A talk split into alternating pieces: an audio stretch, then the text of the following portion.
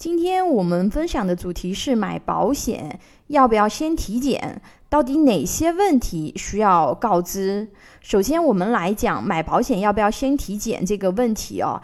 之前有很多朋友有问过这个问题，答案是不需要的哦。如果说你买保险先去体检的话呢，那么这个对你自己的利益来说哦，不是特别的合算。为什么这样讲呢？因为我们中国实行的呀，它是有限告知啊，就是说健康告知里面问到什么，我们就告知什么就可以了。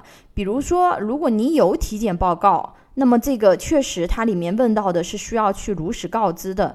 比如说你现在没有体检报告，那么这个时候我们并不需要说，哎，因为我要买保险，我就先去做一下体检。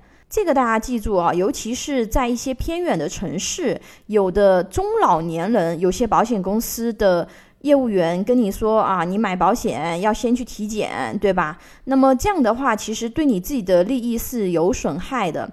很多健康险，你在买保险之前是不需要去特意体检的。越是年龄大的人，你不体检的话呢，还没什么问题；一体检的话呢，基本上。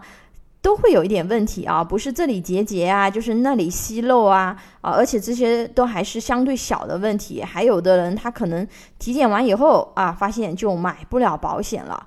所以说这一点大家一定要记住啊，就是你如果说想要买保险的话呢，不要先去体检。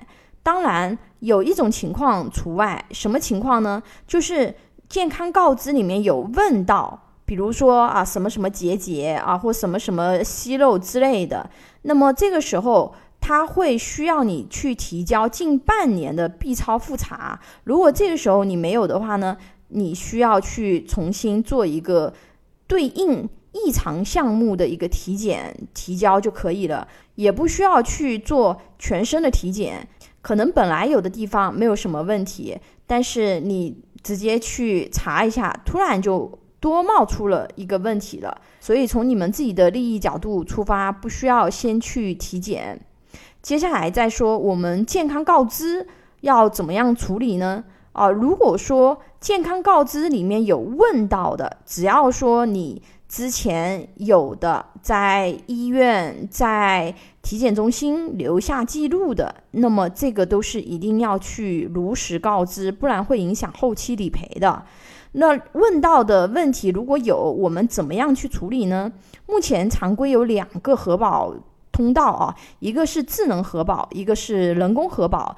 智能核保呢，大部分是在线上投保的产品都有这个智能核保。比如说你有甲状腺结节，那么你进入到智能核保。点击啊，甲状腺结节的这个异常项目，它会弹出对应的提示，你按照对应的提示如实告知就可以了。这种方式的话呢，一般来说你在测试核保的时候，它是不会留下记录的。还有一种方式是人工核保，人工核保的话呢，一般可以通过邮件和线上提交资料啊进行核保。走人工核保的话呢。一般都会留下记录的啊，只不过说有的它是只留在自己公司，不会进入到整个大的保险公司的这个系统。智能核保和人工核保，我们优先选择哪一个呢？这个要看具体的情况。如果是问题非常清晰的，那么这种情况下，智能核保的效率更高，而且出错率更低啊。如果说是比较。复杂的问题，那么我们要提交人工核保，对于被保险人来说更有利一些。因为有的你如果智能核保，它项目没有的，你就没有办法去投保这个产品。但是人工核保可以处理相对比较复杂的这个情况。我们如果提交这个人工核保，我们的体检报告是不是交近期的就可以了呢？啊，这个要看具体的一个情况。如果说问到的健康告知里面的问题，它涉及到的，那么如果说你近几年的报告都有的，那么我们可以一起提交上去。如果是复查的项目啊，比如说结节这种，因为要复查，那么我们去什么地方查会比较合适呢？一般建议大家去二级或者二级医院以上去复查比较好。买了保险，我们能不能够马上体检或者是就医呢？啊，如果说买的健康险的话，一般来说都会有等待期，比如医疗险是三十天，啊，重疾险一般是九十天或者是一百八十天。那如果在等待期内，如果不是必要的体检或者是就医啊，当然你非常不舒服，这个是不能耽误的啊。但如果说是只是一些常规性的检查，建议可以等待期以后。